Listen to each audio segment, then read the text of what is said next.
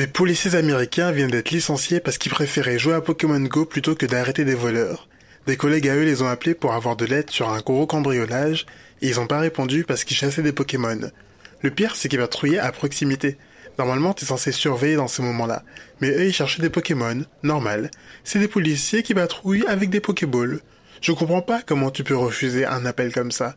Dans la liste des tâches qu'on peut te demander, un cambriolage, c'est quand même en haut. On te demande pas de remettre du papier dans l'imprimante, là. Tu remets pas ça à demain. Surtout pour quelque chose qui est virtuel.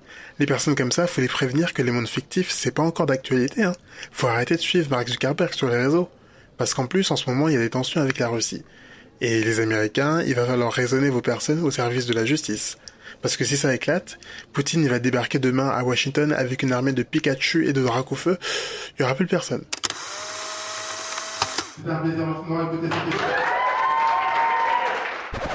Si vous appréciez le projet, pensez à l'exprimer en lui donnant la note maximale et en parler autour de vous à des personnes qui pourraient être intéressées. Vous pouvez aussi réagir et échanger avec moi directement pendant vos épisodes en écoutant la Minute 12 sur l'application de podcast Tumult. Le lien est dans la description. Enfin, vous pouvez aussi me rejoindre sur les réseaux sociaux en cherchant la Minute 12 sur Instagram. Merci de votre écoute et à bientôt dans la Minute 12.